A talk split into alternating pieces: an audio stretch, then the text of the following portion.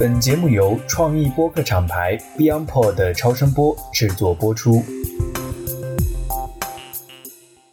大家好，我是直立行走的锤总。这一期呢，继续跟我的好朋友郭老板啊，一起来聊一个有意思的话题。郭老板跟大家先问个好吧。OK，大家好，我是锤总的好朋友郭老板。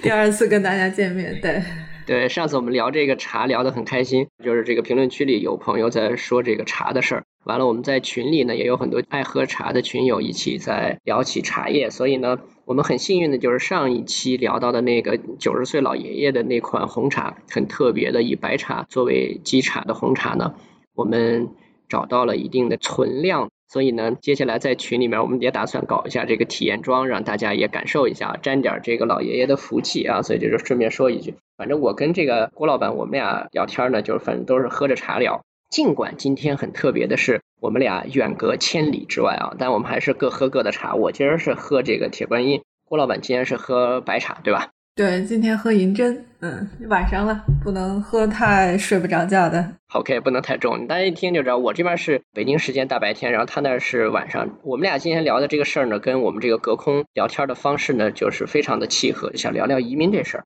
因为郭老板是已经算移民成功了吗？算移民成功了，对。啊，成功了，成功了，好好祝贺祝贺，移民到了新西兰，所以呢，他现在人在新西兰，然后呢，我是在上海。移民呢，其实是这两年，包括从我自己的关注来说，可能有过去几年里边啊，就是经常也听到很多人在说起这件事儿。很多的时候呢，还有一种说法，也是在我觉得更多的是出于一种叫移居，就是说是不是可以有更多的一些在生活方式啊和一些生活地选择上的一种想象，而且呢，可能会关联到就是八零、九零、零零后的这个养老问题，因为我发现。我自己还没开始愁呢，然后很多九零后、零零后都已经开始琢磨着这个养老的事儿了，而且网络上很流行的就是什么时候提前退休啊，有多少钱就够退休啊。就身在这个大洋彼岸的郭老板，你当时是怎么想的，就萌生了移民的这个念头呢？其实今天跟锤总谈这个事儿哈，我是有点担心的。我说我们这期录完了不会被封号吧？嗯，不至于，不至于。以我自己的亲身经历和我周围的朋友，包括我自己创立了一个自己的这个移民留学公司哈，我来聊聊我的实际的一个情况和我周围的人的情况。你会慢慢的发现哈，移民这个事情，你好像身边一直有人在说，一直有人在说。但是最后促使你离开的那个点，不是你，比如说我可能真的是因为一个朋友去了，或者是什么，就他一定是因为你自己遇到了一些你在现在的这个生活，或者说面对教育或者家人这个 无解了，这种情况下才会选择走。我老公有这个居安思危的这种习惯。就是我们经常会每年可能会三次左右会出国去玩儿，然后他每次吧出去玩的时候，他都会说：“他说，哎，他说你觉得如果以后老了，我们就在这个国家生活好不好？”我开始都没太在意这件事情，我觉得，就当时没有没有觉得这是一个需要认真回答的问题哈。有的时候我就敷衍他一下，怎么样一下。然后我们是在一三年第一次来新西兰。那已经就离我们真正做决定大概有六年啊！就第一次来新西兰的时候，我们觉得无比的眷恋这个国家，就是它对我们来说太舒服了。就是它不光是从这个吃的安全性，就是整个的这个新西兰国家对中国人民的这个友好程度哈。然后呢，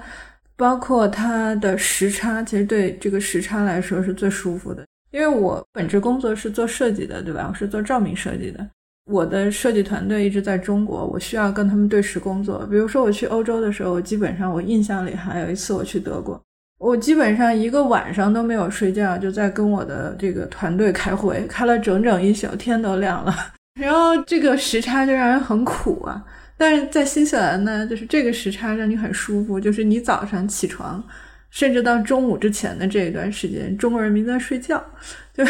怎么他都不会来打扰到你。然后第二个呢，就是这儿的自然风光确实它非常的自然，就是我们从来没有在任何一个国家出过小型车祸哈，因为我们会在每一个国家自驾，我们只有在新西兰，因为看山、看湖景。开进去了是吧？对，然后我们跟山，对我们跟山蹭在了一起，看不清，这主要是因为近视，就想凑近点看是吧？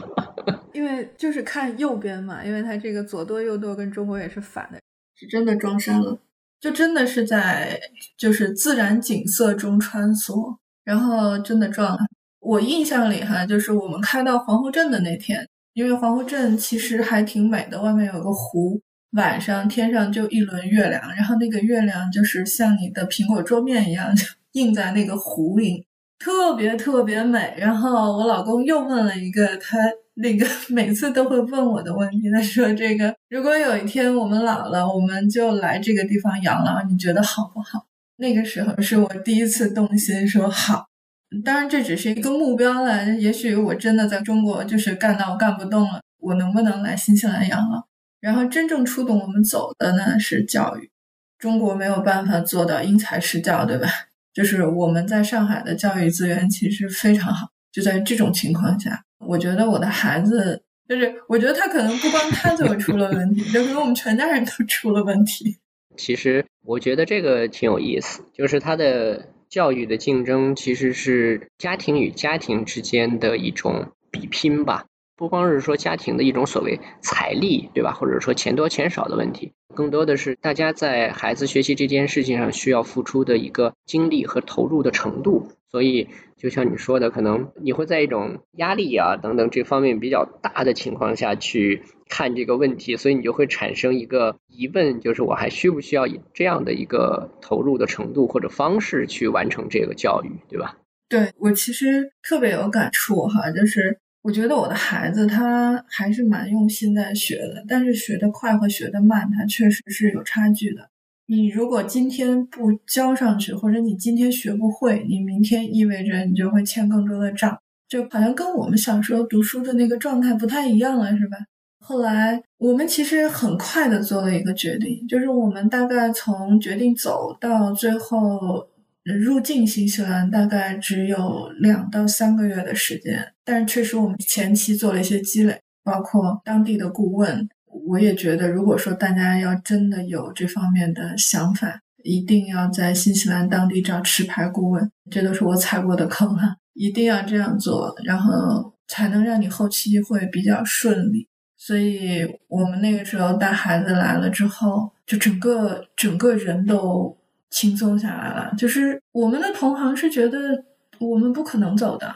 因为我们很健康，我们这个公司很健康，而且我们一直是一个向上的这个状态啊。然后他觉得你们怎么能下这么大的决心，就说走就走？但是实际上都是靠积累的。所以你看，我觉得这里面谈到了两个有意思的地方。第一呢，我觉得就是凡是提到这个移民啊。它都是跟人生的一些大命题、大主题有关。比如说像你刚才说的，你说这个首先考虑了时差问题。其实你天然设定就是说我不是说我移民之后，我国内的这个所谓事业发展呀、公司这些东西我就我就不要了，或者说我就这个从零开始了。其实你还是会考虑说怎么样去把自己的一个生活、工作它能够有效的嫁接过去。因为你需要的其实是你刚才用了一个词叫什么来着？眷恋，对吧？是你一个真的从发自内心你会喜欢和眷恋的一种环境、一种生活的一个状态里边，你是希望进入那个状态，所以呢，你希望完成这个嫁接。这是一个我觉得就是所谓大命题，包括说你先生老是问这个养老的问题，对吧？我们老了以后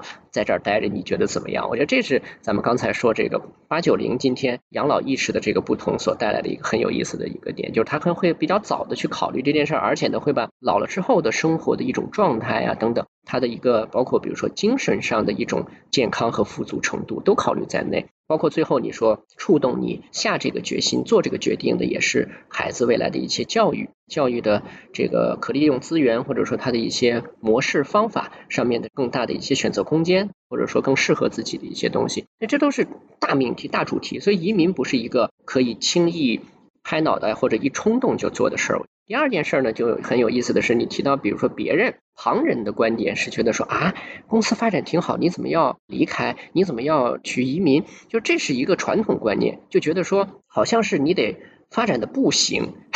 你没机会，好像没有更好的路和机会给你的时候，才会想这个所谓人挪活，树挪死嘛啊，你才会想动。其实我觉得在今天有一个很大的变化。大家其实会有更多的意识，觉得移民本身，或者我刚才说的像移居，它其实是一个给自己的生活提供更多的可能性，而不是说我原来本身很糟糕很差。我这个呃无法承受，或者怎么样？当然，有你刚才说的，比如说这个模式啊，或者你所处的生活中资源没有满足你啊，或者说你有新的这个期许的时候，那你有新的判断。但是更多的时候，它不再是一个所谓非此即彼的状态。我觉得这也是今天很多人在考虑移民这件事儿的时候会抱有的一种心态和想法。所以这也意味着很多人其实对移民也还仍然是有一种误解，或者说是一刀切式的想法。事实上，我身边有很多出去的人，今天其实跟国内的朋友们的联系，似乎比同在一个城市的人还更紧密。就是也会每年跑回来几趟，然后呢一起聚会啊、聊天玩啊，或者说国内的朋友出去旅游的时候啊，在国外聚一聚啊，什么还挺开心的。包括说自己的一些事业发展啊，或者一些相关的东西，也还是跟国内的市场啊、很多商业呀有非常大的这个联系。可能也是因为今天中国也变得不一样了，所以呢，中国人也开始有更多的所谓世界人的这样的一种意识和心态的这个存在。其实我想再进一步问一件事啊，就刚才提的是萌生念头，原来的设想，在这个前面的这个前传，那现在是已经人身在新西兰啊，此时此刻，那移民之后，你如果从更客观冷静的角度来看待的话。你怎么评判这个移民这件事儿的一些好与不好？因为没有什么事儿是绝对的好，绝对的不好。而且在之前想啊和折腾这个事儿的过程中，其实人是在一个决定之后的一种兴奋啊、紧张啊，包括要折腾很多事儿的过程中。那到今天已经在那里算是已经安居下来了，呃，有这么一段时间了之后，回过头来再来看，是不是你觉得自己能更冷静的去看移民这个事儿？我觉得锤总是一个坑接着一个坑的挖呀，我觉得这样，就是锤总下去一定得建个群，就是有一些不能说的我们群里说，但是呢，我把能说的在这儿说。首先啊，移民他其实我走的时候，我不知道你们信不信哈，我我在新西兰一个人都不认识，就是我第一个月我收到那个电费单子的时候都。不知道该怎么去教他。然后新西兰的电费特别神奇哈，就它每年年底它还会把今年你交的所有电费，然后它按照一个百分比，它还还给你回礼是吧？对他感谢你今年一直在用我们电力公司的电，然后我就还给你一部分，还不少呢。返点，嗯。我想说移民，首先你要想好你去哪儿。很多朋友来咨询我，他也是咨询我这个问题。就我甚至有一次被一个朋友堵在那个餐馆里了，然后就说说我认为哈，你们两个人研究的这个国家，它一定是有道理的。就你你坐在这儿，你跟我讲一讲，你为什么最后选择了新西兰？然后我觉得新西兰可能对我，它有几个比较好的。那当然，一方面是它的食品，它确实真的是非常的安全啊，这是一方面。然后另一方面呢，就是。新西兰的时差，那我们刚才提到了，然后包括它就是不太排华，它整个的这个体系里，新西兰人确实还算比较友好，而且在大多数时间里，我觉得好像跟我们国家的这个在政府层面、国家层面的关系还算是也一直比较融洽啊。对，没错，这也是我们考虑的一点哈。而且它的政局很稳定，因为它不大，就是我们有时候就私下里来说说它经不起折腾，所以它相对安全，对吧？是吧？很有意思。反正就这么大点地儿嘛。对对对，然后这也是一个我们选择它的。再一个就是这个地方的安全性，就虽然很多人会出来杠说，哎，新西兰不好，新西兰这两天好像又出了什么什么这个公羊式抢劫哈，但是你知道，新西兰很多的房子的大门它是玻璃，然后它整个的这个房间里面就是石墙，这个部分就非常少，就大面积的玻璃。就有一次我一个朋友跟我开玩笑，他说，俺曼达，你知道吗？就是我这个房子如果装窗边儿，我要装五万纽币。因为窗太多了，你们这不就是住帐篷里了吗？可以欢迎你来看我的帐篷。就是拿布把它都得围起来，是不是？玻璃太多了。对，为什么有这个窗帘？就是新西兰上层这个有一块没有臭氧层嘛，对吧？所以新西兰是患这个皮肤癌最严重的一个国家，所以它这个防晒呢，它还是一个很重要的一个因素。紫外线比较厉害，是吧？对，然后呢，新西兰对孩子和老人是非常友好的。比如说，我们家孩子放学了以后，就是也没跟我打招呼，就去别的小朋友家玩了。哎，我怎么都两个小时过去了，我们家孩子还没回来，我就去学校了。他们当时在开一个全校性的，就是教师的一个会，然后所有的人把这个会停下来，校长助理陪着我先回家，然后不停的安慰我，说新西兰是个安全的地方，小朋友不会出问题的。然后呢，这个年级主任和这个班主任就开始打电话。哎，有一个小朋友他他不见了。在这种情况下，没有微信群是吧？没有，没有，没有。然后找到了呢，他就是一边是安慰我，一边就是当着我的面跟我的孩子说：“他说你妈妈是你的 boss，你必须任何事情你都要汇报给他，就是你这样做是不对。”然后老师就 离开了。对，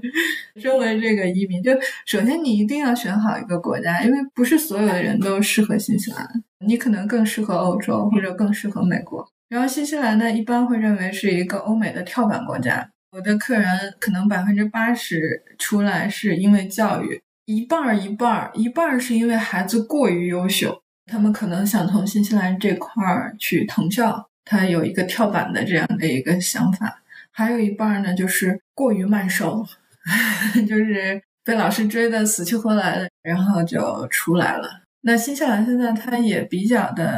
啊，我也是刚听说这个东西，就是说初中可能初三吧，他们就能把这孩子收过来，最后去奥克兰大学读书。它这个有一个一条线的一个服务是奥纳推出来的，那可能就对国内的有一些不想在国内卷的孩子就太好了，对吗？不用卷高中了。然后再一方面，他老人很好。就新西兰，它是这样的，他年轻人其实不太多的。就是孩子上到高中的时候，老师就会拼命的告诉你说，你要去澳洲，你要去美国，就你不要留在新西兰。就新西兰岛小嘛，发展不多嘛，对吧？然后等你们老了，你们回到新西兰来养老。所以导致呢，新西兰你经常能看到一个六七十岁的老太太还在当收银员。那当然，他整个的社会就是对老人他会比较的好，就是他能各方面的都体谅这个老人的各方面，然后包括他所有的设施，包括他所有的政策，那真的会很好。比如说我们隔壁的老太太哈，她都快九十岁了，一个英国老太太，她每天就是去超市的时候，那个车开的就基本上是地板油从家冲出来，冲到那个道上，然后就一路就这样飞奔而去了。就是这个也是。我觉得我以前想的是我要把我的公司做好，然后 做了很多努力。那我现在想的完全不一样了，我我要非常有质量的活到一百岁，有质量的活到一百岁嗯！这是郭老板的这个美妙老年时光的一个梦想，是吧？对，人生目标。还有一个国家的选择，就是大家都知道，每一个国家它都有移民监，不一样的。有的呢，可能五年要做满两年这种。新西兰这个国家呢，第一，它不需要你换国籍，你就可以享受这个公民的待遇；第二呢，它其实没有移民监，就是当你拿了这个所谓的 RV 的这个 visa 之后呢，你可能再待够两年吧，我印象里啊，一年应该是待够一百八十三天，你就可以拿到一个永久回头签。这个签证是什么意义呢？就是你可能到那个时候你想回国了，比如说我现在想回国了，我不想不想在新西兰待了。比如说父母年龄大了，那我可能想回去了，我就回去了，我没有任何的移民监。然后等我七老八十了，我再回来做我隔壁邻居的老太太，我也是可以的。明白明白，就他有一定的这种自由度。对，这个可能是真的吸引了很多来新西兰的人，这也是我很多的客人最后他选择来新西兰，就是他所看重的自由度嘛。再有一部分呢是什么呢？是大家可能就是谈一个比较沉重的话题哈，就是这个癌症的年轻化。身边有一些年龄不大的，就是他可能就遇到了这样的问题，然后他就格外的向往着这个不一样的生活，就不想在中国在九九六零零七了，就是想自己好好的生活一把。我可能有百分之二十左右的客人是这样的，就是他们一来，他们就觉得。我在这儿活得像个人了，我正常了，我可以早上起床，就晚上就真的没有人找我了。健康问题其实是不容忽视的一个问题。我觉得是一个挺典型的东西，就是因为我们在调整和改变自己的一些人生的这个节奏的时候啊，其实很多的时候你是被一个环境和状态在推着走，在原有的环境中，你想自己靠自发的力量去转变，其实是难度挺大的，包括挑战也很大。因为你如果一个人慢下来，但是呢，你的行业、你身边的人其实都还是保持比较快的节奏的话，其实你也会产生一种反向的焦虑啊，你也会对自己的一些决定啊、一个选择会有一种怀疑啊或者不确定。但是当你彻底改变了这个整个环境之后，整体慢下来之后呢，其实我们说的直接点吧，就是他更心安理得一些，就会觉得说啊，这其实是一个正常的、没什么问题的选择。像很多之前我跟一个数字游民，也是一个播客的小姐姐吧，然后也跟她在聊天儿。他们有很多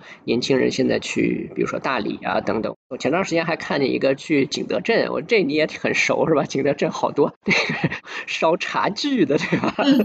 就好多年轻人就很冲动的就跑去了。当然，从距离远近来说，可能移民和我选一个中国的某一个节奏更缓慢的城市去生活，还是不能同日而语。但是我觉得在心态和意识上，或者说意图上，其实是一样的。第一呢，它还是产生一种对生活的想象，就是希望能够在不一样的环境和节奏中来对待或者尊重自己的这个人生时光。我觉得这是一个比较重要的点。所以今天咱们谈起这个移民的时候，我觉得跟三十年前谈移民，或者说等到三十年后谈移民，我相信还是会有本质的变化，是因为人本身能够更客观理性的，或者说能以一个更加。跳出传统视野的方式来看待自己的这个所谓生命价值和人生的一种节奏，或者说它的一个路径，所以我觉得这个是它的底层逻辑上的这种变化。就是等你真正出去了之后啊，有没有一些对你原来的那个初步初体验之后的一些想象有颠覆的地方？你觉得自己做出的最大的舍弃是什么？因为我觉得这个东西一定是有舍才有得的。而且呢，最近也发生一个事儿很有意思，就是我这个家里这个房子住了挺多年了，我们就想重新粉刷一下，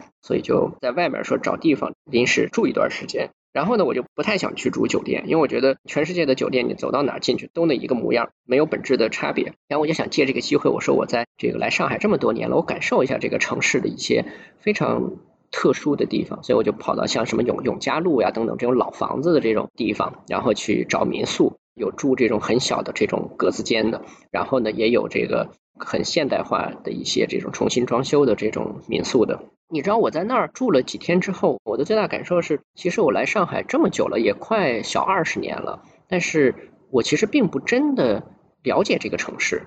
或者说，我并不真的懂得什么叫上海。当然，可能“上海”这个词，在它上一个所谓的文化阶段里边，它被打上深深烙印的那个阶段已经过去了，它在历史中已经被沉淀下去了，只是它今天还在有新的。它的这个我们所谓的这个余味啊，就是还在慢慢的这个散发出来，但的确后面的新的时代和新的人在不断的重新塑造这个城市，而这个塑造出来的东西也需要经过时间，慢慢的一点点的散发出来，呈现出来。所以当我在那样的一个老的社区、老的环境里边去真的住几天，去生活在那里。去感受它，有可能会因为不适应而失眠，有可能是因为一大清早走出这样的老的街区，然后享受那里的一些烟火气等等各种各样，有好有不好，有适应有不适应的时候，我都会对这个城市产生重新的一种感受和理解。我觉得这其实是在生活中比较。有魅力的一点，就之前我也引用过苏菲派的那位诗人的这个诗，我非常喜欢他，就是说这个去你恐惧之地生活，自弃生命，致恶名卓著啊等等。我觉得所谓恐惧，往往有的时候是因为陌生带来的，而在陌生的地方去生活，有很多与想象不一样的地方，人就会产生心理上的一种抗拒，那种对抗心理，那种判别和对原来的一些东西的。怀疑或者说一些疑问，这些东西其实我觉得里面藏着我们自己真正人生需要去面对的东西，它会让那个东西被显现出来，就像是在洗照片的时候一点一点体现出来一样。我觉得对你来说，当你去到一个完全陌生的一个国度。远渡重洋去到那里开始展开新的这种生活的时候，他一定也会面对着一些反差、颠覆，包括说你需要去舍弃的东西。我其实对这个东西也非常的感兴趣，因为我觉得很多人在看待移民或者说一个移居这件事情的时候，往往有的时候会对自己的心理形成一种诱导，就是说可能更多的看他好的一面。更多的去看他在对比之下的那个优越的一面。但是其实里边有很多，就你刚才提到过一句话，就是大家应该想好说。你适不适合做这样的一种迁移？你适不适合迁移到这个国家？所以在这个里边，其实是有一个对自己的准确的一种判断，对生活的理解，以及对这个地方的一种比较深度的体验，或者说去适应的一些能力的啊。所以我想知道的就是有没有一些跟你的想象中它的这种反差或者颠覆比较大的东西？还是有很多的。我们之前在中国的状态啊，我最后被问的更多的就不是说啊，那你到公司了吗？或者你下班了吗？就不是这样来问你，就是你的客户通常问你说你醒了吗？你睡了吗？我的客户都特别好，但是他确实占用了我所有的时间，就是我没有任何的时间给我的先生、给我的孩子、给我的爸妈。就整个的人就像浸泡在工作里，真的就浸泡。我觉得这个词儿用的特别的贴切，就是太准确了，太准确了，对吧？就我是属于那种特别爱工作的那种，然后对自己的要求又贼高，他一直让我整个的这个弦儿是绷着的。然后我们出来其实还有一个点哈，就是有一天我跟我老公出差，出差以后呢，这个客户就是有点事儿，等于我们过去了以后就有一个空档。就这个空档的时候，我们俩说：“哎，算了，今天不见他，我们俩找个咖啡馆坐一会儿，聊聊天去哈。”我们聊来聊去，突然发现一个问题，就是聊到我们一起创业的那个点，到我们坐在那儿喝咖啡的那个点中间的这段时间，我们没什么可聊的，就是全是工作。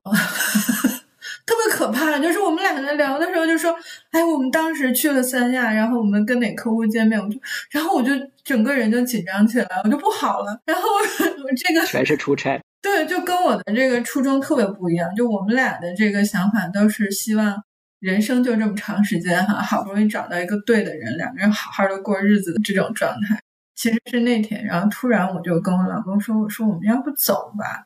就是我不想就是哪天。真的退休了，然后我什么都聊不出来，就没有生活。我们就真的是抱着一个极度乐观的心就来了。来了以后呢，我当时订有十四箱东西在海运上哈，然后我就到了新西兰，我算准了日子，因为我们在中国都一样嘛，我会做个非常详尽的这个列表，对吧？把我们哪天做什么都列得很清楚。然后呢？我发现我的行李它没有到，就是我把我的房子什么都安顿好了之后，我的行李没有到，我们得睡地板。然 后我们睡了将近十天的地板，然后这还在我不停的拼命的在给海运公司打电话的这种情况下，哈，就是有一天突然他把我们的行李十四箱都抬进来了。我关心的是窗帘配了吗？对，还好窗帘配了，因为窗帘窗帘它是在当地嘛，对吧？那行那行。就很尴尬呀，然后我就问我的一个客户，跟他抱怨，我说为什么新西兰的这个效率这么低？就是为什么就是这些东西他都到不了？他明明都是答应好的。他告诉我的第一个新西兰的原则，他说阿曼达，你在新西兰做事情，你不能只有 Plan A，你要有 Plan A、Plan B 和 Plan C。然后通常情况下，最大可能实现的是那个 Plan C，所以你不能着急，这个就跟我们这种就完全不一样了，对吧？然后接下去，我们遇到了第二个难题，做饭。我从来没有做过饭。大概我儿子进学校两周左右吧，因为他们每天要自己带早饭，然后自己做那个午饭。两周左右的时候，我儿子跟我说：“说妈，你做饭实在太难吃了，受不了了。”对，我就深深的就触动我说：“我们什么做不了呢？就怎么会被一个做饭难住了呢？”然后呢，我买了各种各样的机器，因为因为手残嘛，对吧？然后我一定要做那种，比如说这个菜里面要放几克糖、几克盐、几克油，然后慢慢开始学做饭，然后又开始研究做甜点。做完甜点之后，我发现一发不可收拾。对，然后我觉得我还可以那个学个咖啡，对吧？然后，然后就慢慢的、慢慢的、慢慢的，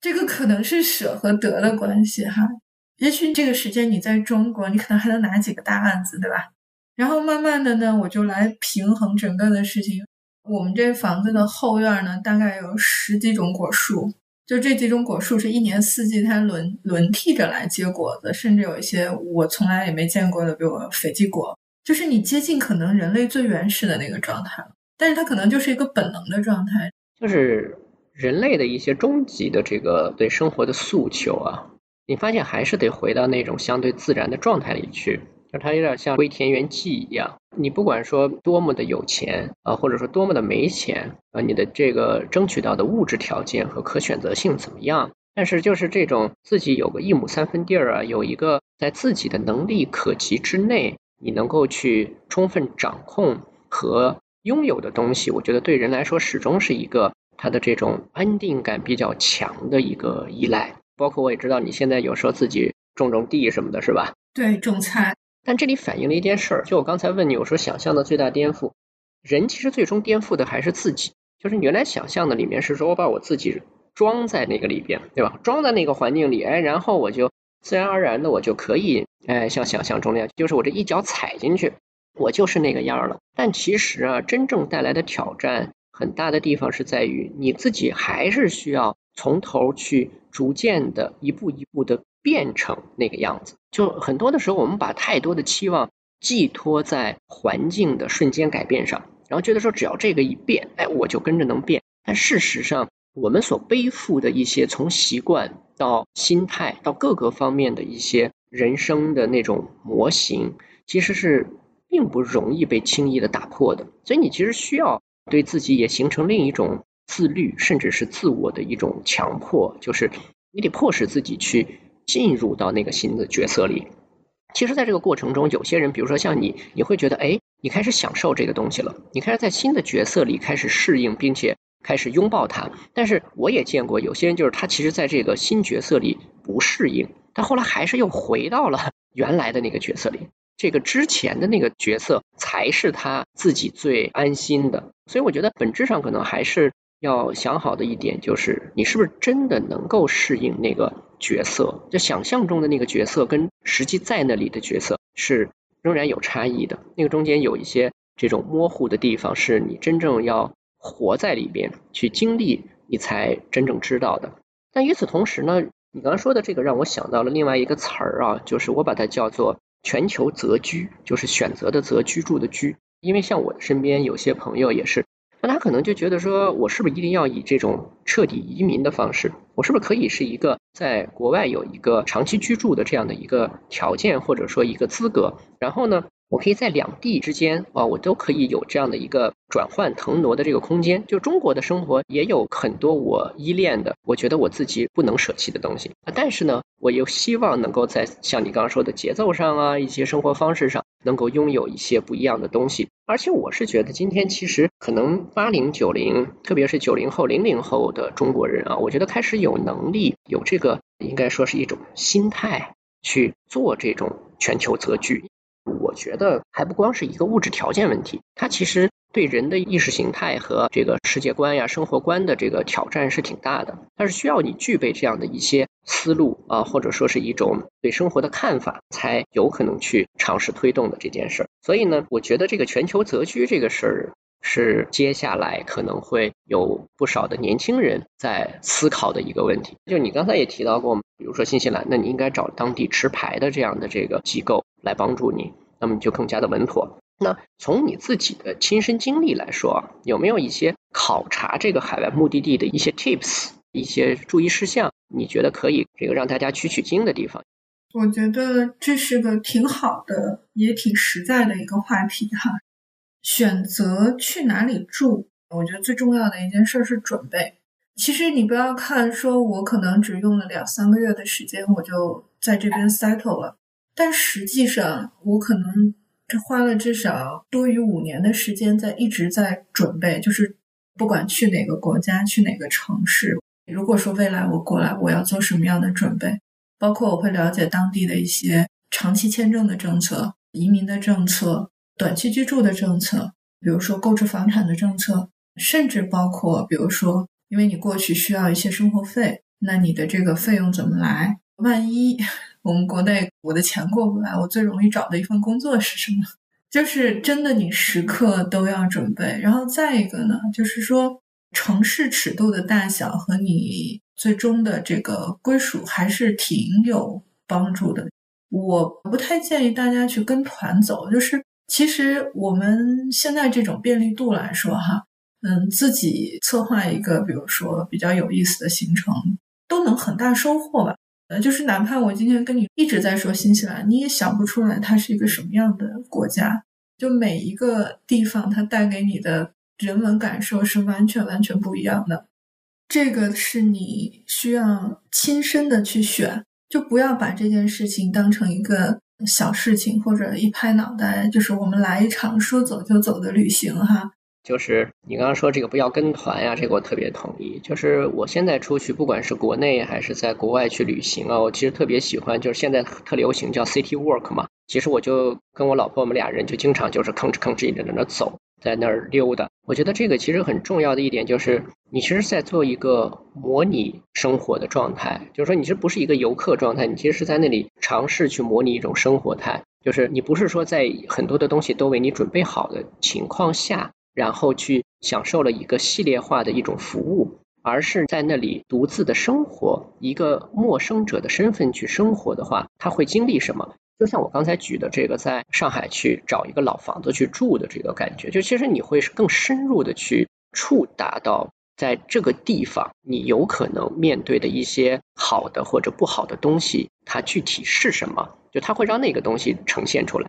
说到这个，我突然想到，就我最近刚看完的一本书，我也挺想推荐给大家，叫做《泛若不系之舟》。就是这个作者挺好玩，他跟他这个老公两个人，他还有一本叫做《这个最好金龟换酒》吧。就最好金龟换酒呢，好像是他主要是去南美去做一些探险式的旅行。而《泛若不系之舟》呢，我觉得特别值得推荐的，就是它都是在亚太的国家，有亚洲为主的这个国家。印度啊，然后我们中国周边的一些国家去做旅行的这个过程，其实今天呢，有很多像我的朋友啊，就是比如说会提到，呃，我身边有朋友去马来西亚，也许也有是移民，也有是这种就是拿到这个永居资格的，有些呢就是向往，比如说去泰国。我觉得大家其实有一种选择是什么呢？我有一个比喻啊，我说全球择居的生活方式设想里边有三种，叫做客厅型、小区型和大街型。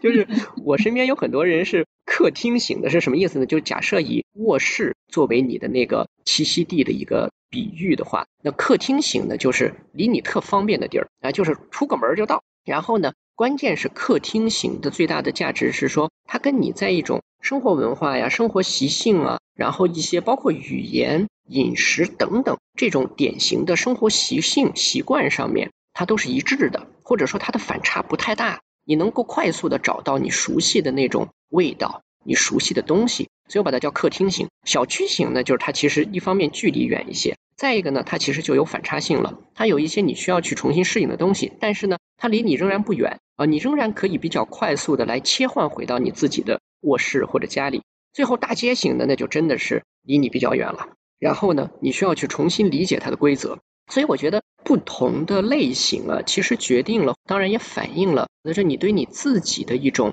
生活状态以及融入某种类型的呃居住地。它的这种呃能力以及可能性、空间等等上面的一种判断，我觉得这个也决定了你到时候真的做了决定之后，它给你带来的挑战的程度有多大，包括说你要付出的这个适应的一个成本有多么大，包括你说你一定得亲身的去体验，而且是以一种模拟性的方式进入到这个环境中去体验，很重要的一点。没错，就是我遇到过一个客人啊，就是两口子。想来新西兰，当时他们是有争议的。女主人是想去美国的，男主人是非常推荐新西兰的。我们第一次见面的时候，就女主人几乎没有给顾问好脸，就一直在甩脸。不管顾问说什么，他都说我不喜欢，你这太土了，一直这么说。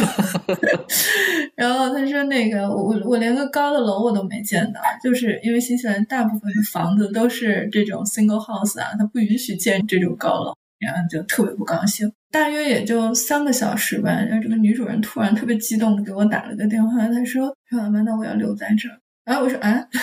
听错了吗？”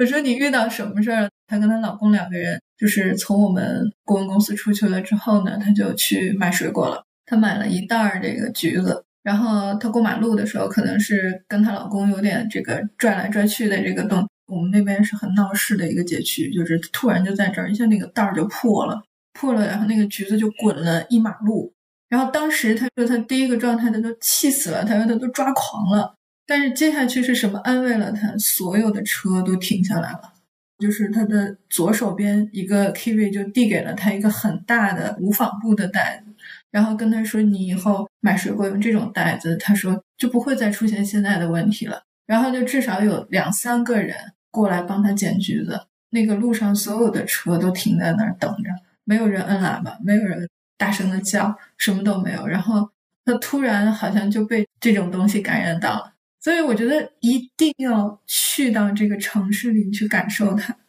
但是首先你要知道你要什么，你不是什么都要。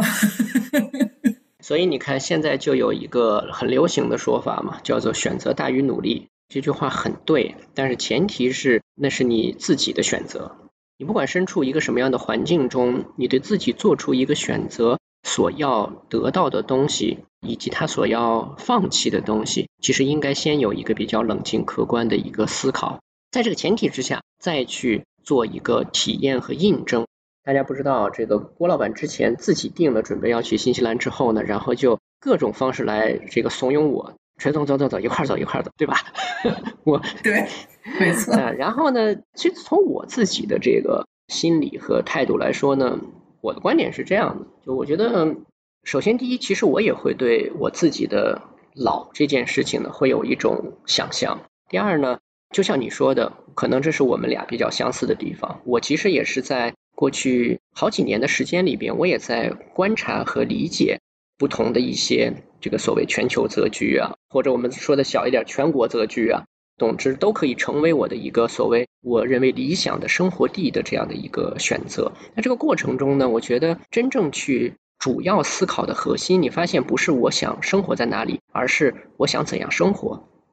我觉得这个问题其实是在逐渐逐渐的清晰化的。就它其实并不像最开始的时候想的，就是哎呀好忙好累啊，哎我就像你刚刚说的，就是晚上终于没人找我了，或者哎我终于不用再。担心啊，或者人家说这个卖白菜操着 卖白粉的心是吧？赚着卖白菜的钱，就是人好像终于觉得有一种能有一些生活的所谓价值回归啊，说的好听一点，能有点自己想要的东西。但是在这个过程中，其实想法你会发现还是在改变。这种改变就是你开始更多的接近自己的一些真性情，就你自己真的要的是什么？是什么东西真正的在满足你自己对于生活价值的一种判断和理解？就在这个过程中，我觉得自己可能在所谓择居这件事情上，包括说择老，选择怎样的一种老的方式，在这些东西上开始有了更多的，至少从面对自我的层面，可能更成熟的一些感受和看法。比如说，我可能仍然希望有一种充实的，不能叫工作吧，就是我可以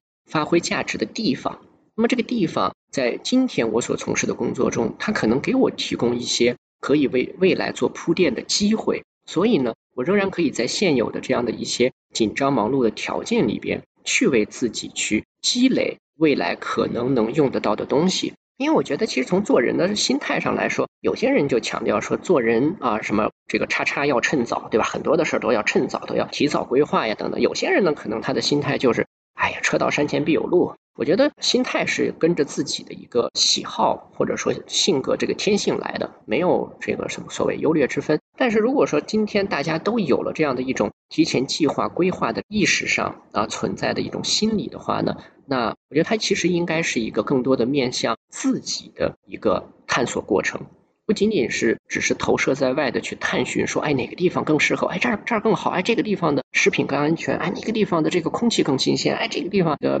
什么福利更好。我觉得所有的地方都是所谓各有优劣，各有它让你舒服的这个就是激动的大叫的地方，也有让你需要去好好适应的地方。那关键的问题还是在于对自己的理解。我觉得八九零之所以在养老的这件事情上值得去好好探索，它不仅仅是比如说中国的我们的社会体系里增加更多的养老的机构或者服务，因为本质上其实在我看法里啊，我觉得八九零这几代人的这个养老最大的难题是在于我们在重新定义老年生活。就我们这个对老的定义，跟我们的父母一代，就爷爷奶奶更不用说了，跟父母一代，它的差异太大。他对什么是老，以及老了之后什么是有价值的，在这件事情上，其实是有很多的不同的。特别比如说像九零零零后，我估计很多选择，比如说丁克啊，比如说更独立的生活方式，更自由的空间，包括说跟自己的宠物在一起老去。所以这些东西都不是在原来我们所理解的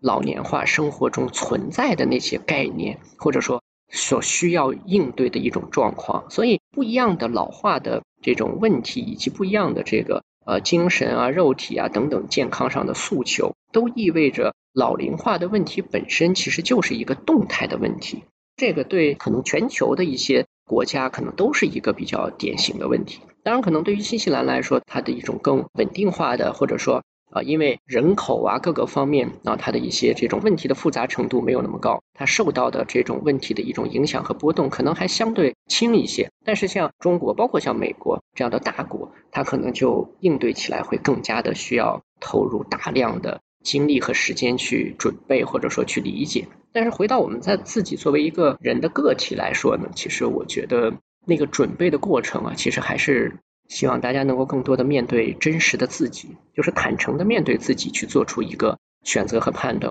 是的，我觉得安全感吧，不管我们在国内还是我们出来了，可能这个国家、这个环境、这边的人文，包括自己的国家、自己的环境，它能提供给你的那一份安全感，才是你生活下去的一个阳光的那一面。所以，我们可能都在找那个本质。嗯，找到了就，不要放过它。毕竟 人生就这么一段儿，找到了就不要放过它。对，我觉得是这样。就是为什么我就锤总一直在问得失，得失对于我来说，我留在这儿，我一定会失去国内的生意上的一部分。但是值不值呢？只有自己知道。而且我觉得今天就是随着年龄的这个增长啊，其实人生中也经历了好多的得与失。如果自己回顾一下的话，我的看法是，是在你自己的一种情愿的态度以及说可承受的程度之内的话，你可能对那个诗本身啊，你不把它视为是一种诗，所以你不会有一种所谓怨恨和悔过。前提还是在于在准备的阶段，在自己产生了一个念头的那个阶段里边，要准备好去面对一个更真实的自己。就像我前几天躺在一个这个小格子间里边，因为不太习惯嘛，失眠的那个状态对我来说，我当时就觉得特别宝贵，就是因为你开始重新面对自己心中的那种紧张感，就是我在一个如此熟悉的城市换了个房子睡觉，你就会产生一种莫名的紧张感，你就会产生某种不安定感，所以这到底为了什么？所以我觉得我们不能归因于是那栋房子的问题，你自己心里到底是为什么在？不安定，就那个东西其实是如影随形的，长期相伴的。你如果把那个东西放下了，我觉得就有点像佛家说的“放下屠刀，立地成佛”。就是当你把一个自己心中保护自己安全性，可是恰恰带来紧张感的东西放下的时候，你可能才能直面。真实的自己，那个自己的里边，可能有些东西是丑陋的，是痛苦的，是难受的。但是，只有在那一刻之后，我觉得你所做出的判断跟选择，才是真的忠实于自己的生命的。所以在我们想清楚自己要什么的时候，趁我们还能去追逐的时候，我们就别放过它。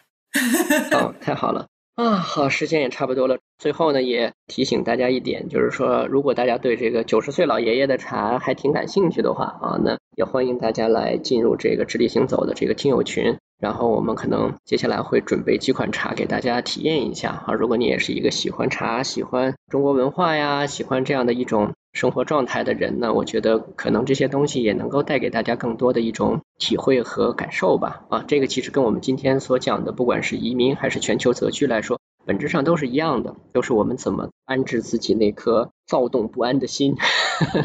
很期待呀，我觉得特别期待回去一起喝茶的时候。我相信我回去的时候还在那个秋天初吧，应该是我们去喝一些这种阴质的茶。我今年有喝到一款叫梅香白，很好喝。它是用冬天的腊梅，然后来阴这个安吉白茶的明前茶。